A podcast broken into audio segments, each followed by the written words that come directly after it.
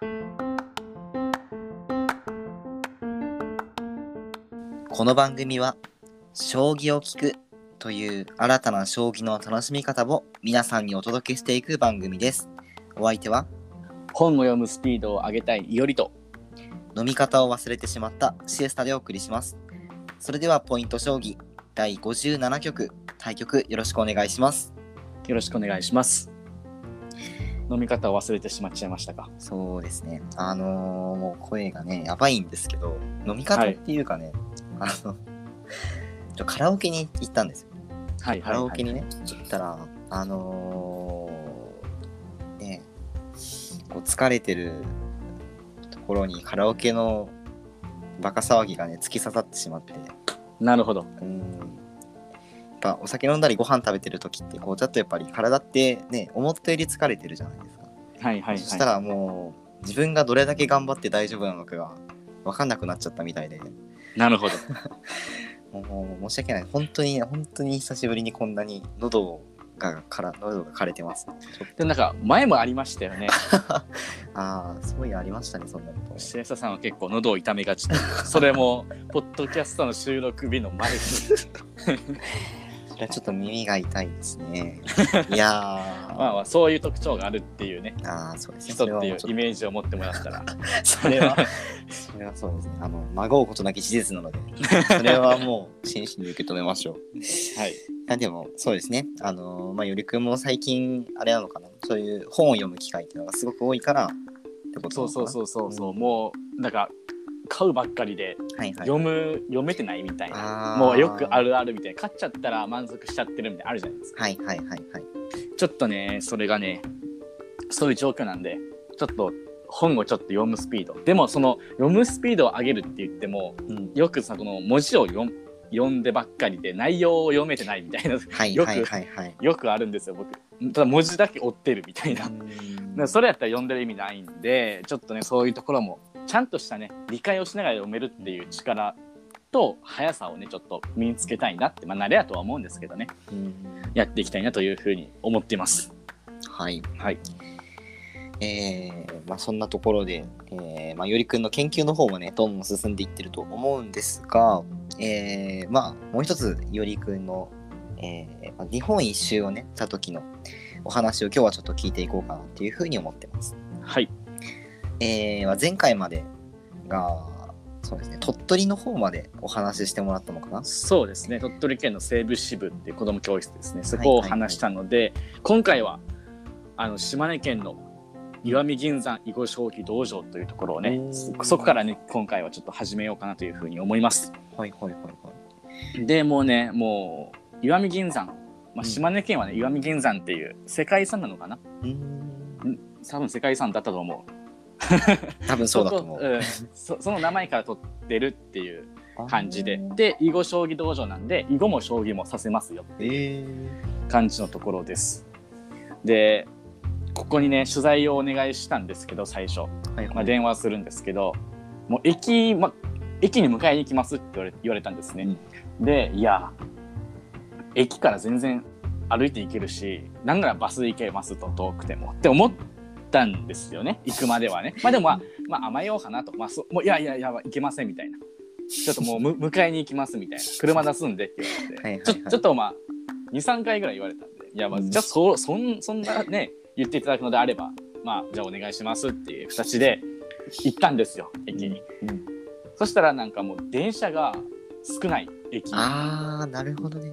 ではいでバスもないんですよね。でなるほど。あれ？とか思って、まあ、歩いていく行けたなと思ったんですけどまあ車でね迎えに来てくださったんであの車にね乗って向かうわけです。その石見銀山囲碁将棋道場にね。で行く、まあ、その道中もういっぱい見るじゃないですかこのたくさん。この車乗りながらね景色とか。かね。うん、そう。まず山しかないっていう。う。なるほど、なるほど。であと歩道がないあ、歩道がない。ああ。歩道がないっていうかもうや。山道みたいなところでそこをどはい。はいんどんとこうねこう進んでいくわけ。車に何十分だったかなそれぐらいかかってえー、でこう行くわけなんですよね。でその車の中からねちょっとこの歩い歩いて行ってたであろう道をね見見てみるといやはい。これはちょっとね、歩けないなと。歩けないというか北海道でねもう何時間って7そうです時間、ねん？6時間ぐらい歩歩いたって言ったじゃないですか。もうはい。そのね、繰り返しはもう嫌やなと。でお思ってまあ車出してもらって正解やなっていうふうに思ってで行くんですけれどもあのーこの石見銀山囲碁将棋道場っていうところはあの自宅を自宅の一室をねこう改装してやられてるって感じで、はいはいはい。で全てね足つきの囲碁盤と将棋盤とってあってなんとね僕初めて見たんですけど中将棋中将棋じゃないなあちょっと忘れてしまった。あのちょっと大きなやつです、はいはいはい。だ大将棋っていうんですかね。その駒は変わらないんですけど駒のサイズと盤の大きさが変わってるっていう、えー。ちょっとなんかじゃあ中将棋ではないですね。大将棋でもない。なんかそのサイズだけが違うっていう将棋盤がバンってあってなんかもうサイズもね2倍2倍かな？1.5倍か2倍ぐらいあるんですよ。そんな大きいんですね。えうんーうんうん。えじゃあお子さんの手のひらよりかもちょっと全然大きいぐらい？全然大きいだからあの通常の駒の指し方ができなそうな感じ。はいはいはいはいはいはい。でのがあって珍しくね写真撮らせてもらったんですけれどもなんとねこのまあ石手の方は、うん。あのまあお仕事辞められて。はいはいはい。であの辞めたタイミングで将棋道場を開きたい。囲碁と将棋道場を開きたいっていう形で、まあそのね、周りのご友人の方のねその囲碁とか将棋仲間のご友人から足つきの将棋盤とかそういう駒とかををい。ただいてそこでね畳が畳でねこう正座しながらできるっていうすごいところでしてで道場っていうんでちょっとね僕まあおじさんたちとかちょっと年配の方がやってるイメージがあったんですけど子供ばかりで大人の方が1人さ木さんと大人の方1人、まあ、先生みたいな感じですかね講師みたいな方が1人と子供たちがワイワイと6人だったかな？6人4人45人ぐらいこういらっしゃっててワイワイと将棋を指してるっていう感じでおやつタイムもあるしお。そうそうだから集中力が切れたタイミングでね糖分をポッてくれるっていう結構じゃあなんか和やかな感じでそうそうそうそうそうそうそうそうそうそうでなんか結構そのお話を聞くとあの学校とか、まあ、そのい家家族のもう一つの場所みたいな形になってるっていう、まあ、地域密着型のねはいはいはい。感じでして、で帰りとかもね全員で見送ってくださって初めてでした。で手振ってバイバイみたいな感じで。ねああ、それ嬉しいですね。そうそうそう嬉しかったですね。でまあ来た道を車でね帰っていくっていう感じでした、えー、そうなんだ。え、石見銀山ってぐらいなんかやっぱり山の中にもう、うんもうポツンって出てくる感じの。そうそうそうそうそうそうそうえー山の中でもポツポツ家はあるけどみたいな、あはいはいはいもう本当にまあポポンって出てくる感じそこに通われてる子供たちっていうのはもう地域の。うんああ、なるほどね。じゃあもう、地域であれなんですね。その地域の子供たちとかの、まあ、こう、ある意味勉、交流の場というか、そういう感じにもなってたり。そうそうそうそう同じ学校じゃなかったしねみんなああ、そうなんだ。うん。結構もうじゃあいろんなところから車とかで通われたりそうそうそうそうそう。親御さんが車でお見送りし、まあ、送り迎えしてあげるみたいな感じでしたっていう感じで一応ここで島根県は終わって。うん。で次ねボーンと下まで行って山口県まで行くんですよ。はいはいはいはい。山口県は下関将棋同好会というところで、まあ、下関の場所の名前ですよね。うん。であのい行ってでこれはねちょっとセンターとかだったかななんかその施設歯科県かなんかやってるような。感じのところでいやあの、まあ、一室を借りてねやられてるって感じで向こう側では多分柔道の教室かな空手の教室かみたいなことやってたりとかしてて、まあ、いろんな習い事がなんかあるような建物でした。うんで、そこに行ってあのーまあ、先生がね大盤を使ってまず解説してるわけですよこうやって。はいはいはいはい。であの小学校名人戦だった小学生名人戦かなんかの代表になった子、まあ、県代表になった小学生の寄付を大盤でねみんなでこう解説したんですけれども。解説してね見ていってたんですけれども。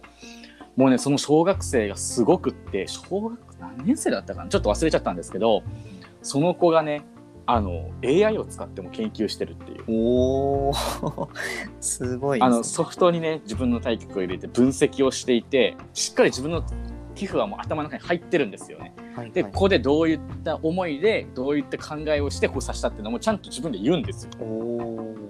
ででもソフトで入れたらこうだったみたいなことまでちゃんと言う。ちょっとびっくりしました。小学生がもうソフトでねもうなんかその研究する時代かって僕のね、そう時代は本でしたからね。本とかね先輩とか先生とかから教えてもらうみたいな感じでしたけど、もうそういう時代になってきてるんだなとなんかちょっとまあなんかそんな年はねそんなお 小学生とね、まあ、大学生なんでそんなにね学生なんであれですけど、まあ、ちょっとねこの時代のなんというか流れ流れというかね、ん。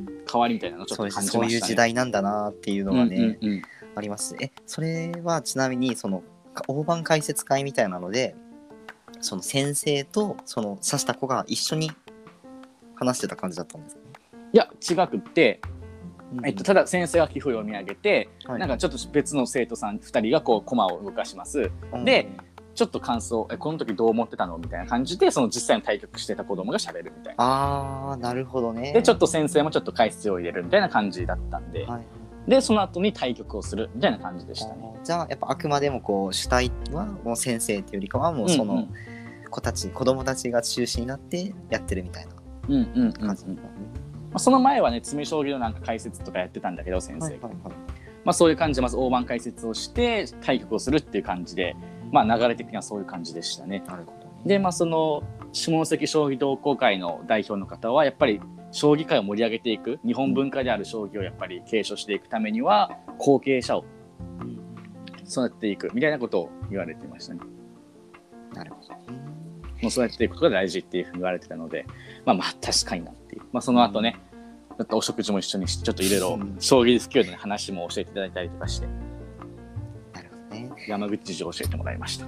やっぱあれですねその後継者を育てるっていうところでやっぱりその経験自分が話すこれこれどう思ったかっていうのをみんなに伝えるっていう経験うんうんが、まあ、そういう場で、まあ、経験させて積ませてで、まあ、後継者をそういう形で育てていくっていうところも、まあ、考えられてるのかもしれないですよね。うんうんうんうんすごいですね。もうなんか AI の話もそうでしたけどやっぱりこういろいろ考えながらやるっていうのが大事なんだなってね今ちょっと思いましたよね。うんうんうんうん確かに確かに。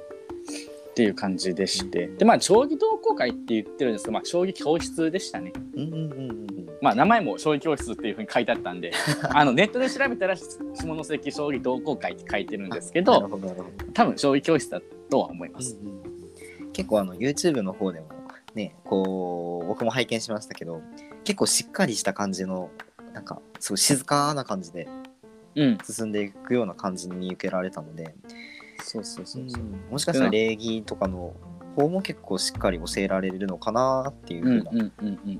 印象でしたね。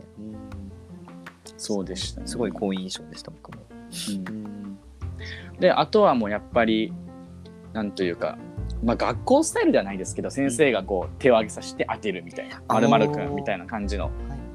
スタイルでしたね。確かになんか教室っぽいですねそれはね。うんうんうんうんそんな感じまあでもそのスタイルの方が多分子供たちもね学校とね似てるからシステムとかがやっぱりやすやりやすいのかなとも思ったり確かにね。しました。なるほど。はい、ということで次はもうとんねもうテンポよくいきます。今日はそうですね。今日はかなりテンポいいですね。テンポよくいきますね。で広島県うんうん。次は。で広島県はねちょっと滞在が長かったんですよ。っていうのは、次岡山県に行くんですけど広島県の後にね、うん岡山県と広島県の間がちょっとね空いてるっていうかあったんでちょっと広島県に3日だったかなそんぐらい滞在しました。2日だったかなそれくらい滞在してでえっとやっぱりその観光しました。うんうんうんうん。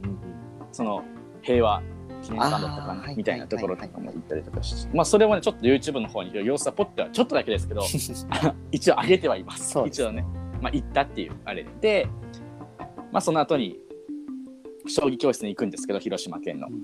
そこはねあのー珍しくカタカナであの education のエデュ。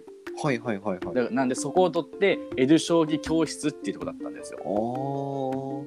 education ごめんなさい。 education ってことはあの教育とかそういう感じそうですよね。そうそうそうそうほう。だからその先生もちょっと教育っていう面から将棋を見ていておーっていう感じの将棋教室でした。なのでちっちゃい子とかがねその苦悶将棋みたいなあのはいはいはい動はい。く将棋のね動き駒の動かし方が書いてある駒を使って将棋を指してたりとかしましたね。ああなるほどなるほど。結構じゃあそうちちっちゃい低低年齢とか初心者みたいな子が多かったそう。感じですおおなるほど。多くって。でそしてあのードリルドリルっていうのかな？テキストみたいなちょっとあの積むか積まないか。積むか積まないかではないな。何手詰めとかなんか詰め将棋とかどこに打ったら勝つでしょうみたいな。ちょっとあるじゃないですかそのあはいはいはい。あのななんていうか小学生の算数ドリルみたいなやつそうそうのそうそう。将棋バージョンみたいな。そうそうそうそうそう、はいそういうのあって先生がこう丸付けして宿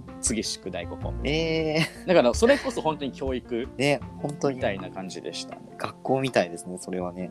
そうそう小そうそう。学校みたいな。そうそうそうそんな感じで。なるほどね。えそれはちなみにその教えてらっしゃる指導者の方はなんか元先生とか？ではない、あそうなんだ。へえ。うん、でもやっぱそういうスタイルに行き着かれたんですね。ですかね。まあそこはやっぱり将棋の魅力の一つかなっていうふうに思ったんでしょうね。多分その将棋って教育面からね全あの十分なんかいろいろ得られるものがあるなっていうふうに思われたんでしょうねっていう感じの将棋教室で。楽しかったです、ね。僕も僕も将棋して。はい、あのー今回のそのお話ししてもらうやつとか結構ちょっと見てたんですけど YouTube の方で。はい。このエデュ将棋教室さんのその雰囲気とか、うん。あのーもうちょっと動画の方もねぜひ皆さんに見ていただきたいんですけどその中でねもう何回も何回も出てくれてる男の子がねもうすっごいすっごい可愛いんですよあの昇昇級した子だよね。あそうそうそうそう。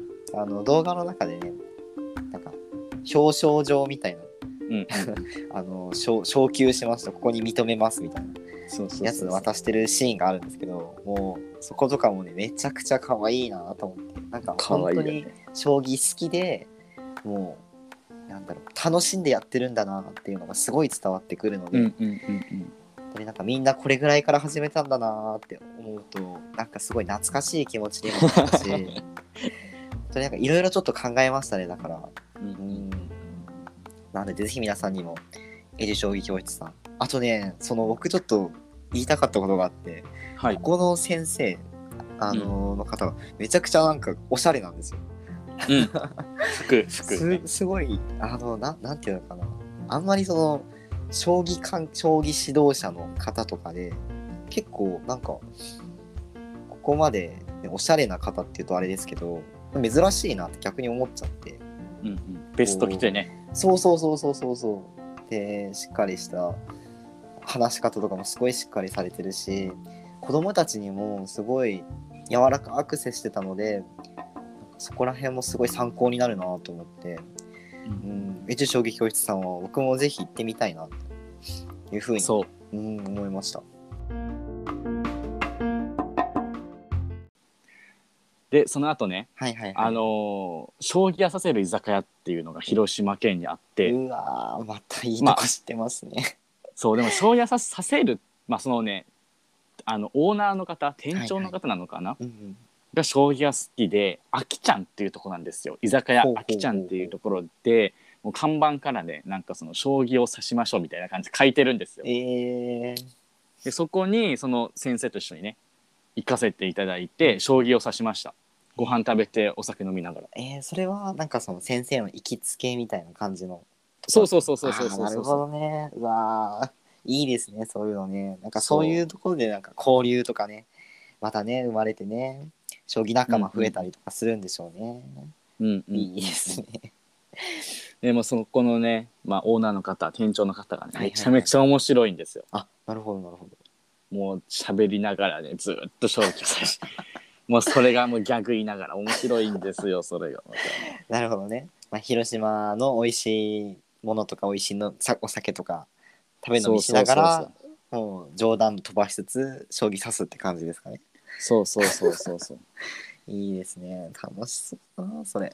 めちゃめちゃ面白く。でうん。もそこもね合わせていってほしいですね。いやーもう間違いないですね。それはもう、そこも行ってうん。エッジ将棋教室の後に居酒屋あきちゃん。もうほんと近いんで、あそうなんだ。ううん。ん結構ぜひぜひ。じゃあそのエデュ将棋教室さんもまあ町っていうかこう行きやすい場所にある感じですか？そうですね。うん駅からそんなに離れてなかった気がします。うん。はいはいはい。なんでそうすね。ぜひうん。行ってみてください。はい。ということでもう次まで行っちゃいますか。次まで行っちゃいもますか？はい。う行きます？行きましょ行きますね、はい。岡山県、うはい。じゃあ最後、まあ、四国の手前で終わるということで今回、うんうんうん。岡山県がね行ったところが岡山将棋教室っていうところなんですよ、はいはいはいまあまあ名前はそのまま。うんで将棋教室なんですね。でえっとまあ将棋教室って聞くとやっぱりね初心者向けというかうんうんうん。駒の動かし方から学んでみたいな感じのところじゃないですか。結構丁寧というかこう一個ずつね段階踏んでみたいな。うんうんうんうん。で、まあ、そういうスタンスっていうかまあちょっと予想していったんですけど、実は先生、まあ、元奨励会の方ではいはいで強い方向けの将棋教室っていう。はいはいはいはいはい。ところで結構ね岡山県その将棋教室って初心者向けのところはあるみたいなんですけど、うん強い人向けというか有段者向けというかね、うんそういう方向けの将棋教室って少ないなと思ってでそういうね場所を作りたいと思われてまあ将棋教室やられてるっていう方でして。でもずっと先生との指導対局。ああなるほどねそうもう元奨励会の方なんでねいやーその将棋からね学べることはたくさんうんなるほどねこうマンツーマンっていうか1対1でこう教えてもらえるっていうそうそうそう感じなのかなそうそうそうそうのところでしたね。でやっぱりその都会とうん地方ってやっぱり差あるじゃないですか。うんやっぱ都会の方がねいろんな機会がありますし確かにねいろんな人と将棋させますしうんうんっていうあるのでやっぱりそこのね差をなくしていきたいっていうふうに言われてました。うんうんなるほどね。なんでまあそんなにね元奨励会の方が将棋をね教えられてたらやっぱり強くなっていくしやっぱり全国でね戦えるような気力も作られるのではないかなというふうに思いました。確。かに確かに。岡山といえばあのプロ棋士の先生とかもねこうたくさん輩出されていらっしゃるところで、まあ、最近で言えばあの菅井八段、うんうんうん A 級の菅井先生だったりとかあと大山先生も確か岡山。そうそう。記念館があるからね。うーん。はいはいはいはい。なんであの大山ん？大山記念将棋大会だっけ？なんかそのあるよね。記念大会が。そうですね。えなあったよね？イベンイベントやったっけ？なんかあ ちょっと僕ちょっと今ね。抜けちゃいましたけど。いやあるのは あったんだっけ？あるのはそう。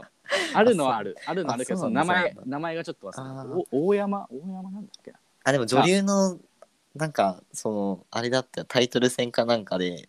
うんうんうんううんうん。うんんなんかそういう感じのあったような気がする。ちょっと勉強不足で申し訳ないんですけど。はい。まあそうですね。それぐらいあの将棋はねあのまあ皆さんお好きというか、まあ、盛んな街なイメージがあったのでなんか僕的にはちょっとこううんまあ意外って言ってはあれなんですけどそうですね、そういうふうにね奨励会元奨励会の人が、まあ、教えるような場所があるっていうのはやっぱり素晴らしいことですよね。はいはいはいあ確かにとあいうことであごめんなさい。いやいやどうぞどうぞ あのーあれその宮崎でも、うんあのーまあ、すごくお世話になってるね方で元奨励会でそのプロの将棋の公式戦にも出場されたことのあるなんならプロに勝ったことのある方がいらっしゃるいらっしゃるじゃないですか。よりくんが特にお世話になってると思うんですけど、はい。でその方も、あのーまあ、先生をねあの将棋教室じゃないんですけど、まあ、学校の先生をされててでその顧問みたいなのもねされてますよね。そしたら多分そこの学校のその将棋部みたいなのは本当に多分発足間もないとか、まあ、実績もそんなになかったうん。ところだったんですけど、まあそのえーまあ、その将棋のお強い先生がまあ赴任されてというか顧問になられてからはもう何回も代表というか女子の部の代表をもうずっと取ってるみたいな、まあ、23年だけど、ね感じだったんでやっぱり強い方が教えられるとやっぱ将棋も強くなりやすいとかっていうのはコツみたいなのはもしかしたらあるのかもしれない。ありますよね。あとまあうん。効率よくあそうですね、最短のルートをね教えてもらえるんで結構いいです特にうん、あの中学生とか高校生とかこう、まあ、頭のなんていうか考え方みたいなところで、うんうんこうやっぱり好みっていうかおのおの出てくるじゃないですか、そういうところでまあ合う合わないみたいな個人の考え方で合う合わないみたいな。で成長がしやすい分野とかそうじゃない分野吸収しやすいところっていうのが出てくると特にあれなのかもしれないですね。そういうそうですね。顕著になってくるのかもしれないですね。うんうんうん。うん。とはい。いう感じで、というん。まあ霧がよく次四国からということで、そうですね。ここぐらいで。うんうん、ちょっと見ましょう。終わろうかなと思うんですけど、結構また今回も、まあそれぞれ味が違うというか、うん、ね、最初の石見銀山さんのところは、もう本当に山の方ってことで、そう。あのまあ、地域密着に近いのかな？だから、もう完全そうでしたね。ね、ううん。ん、そういうところもね、だったし。大事だし。あとまあえーまあそれとこう地域密着っていうところとはまた離れてきますけど、まあ、今言ったような岡山将棋教室さんなんかはもうそういう強い人たち強くなりたいっていう子たち向けのまあ教室っていうところで、うんうんううん。ん、で他にもエド将棋さんエド将棋教室さんとかは、えーまあ、ちっちゃい子とか初心者向けってことで、ここも結構対をなすような感じですし、まあ、下関将棋同好会さんも、まあ、後継者を育てるっていうこうすごい、えーしっかりした信念を持たれて、まあ、活動されてるっていうところで、うん。うん、やっぱり勉強になるっていうか考えさす考えることがすごく、ね、多いですよね。うそうですね、ん。いやすごい今回もいいお話が聞けたのでまた次回もちょっと楽しみにしていきたいなと思います。はい次回はじゃあどこら辺についてお話をしていただきましょうか。次もこの日本一周の話ではいいきます、じゃあありがとうございます。四国ですねお四国の香川県からはいはいはいはいはい。行きたいと思いますわかりました。ついに四国まで来ましたね。はいあと少し。あとすあと四国と九州だけですからねもう終わっちゃいますね。早いですね。早いの遅いのかな？長いのかな？わかんないけど。いやーうんそうですね。じゃあ次のお話の方も楽しみにしていきたいと思っています。はいえーそれではこの辺でポイント将棋第57局を終了しようと思います。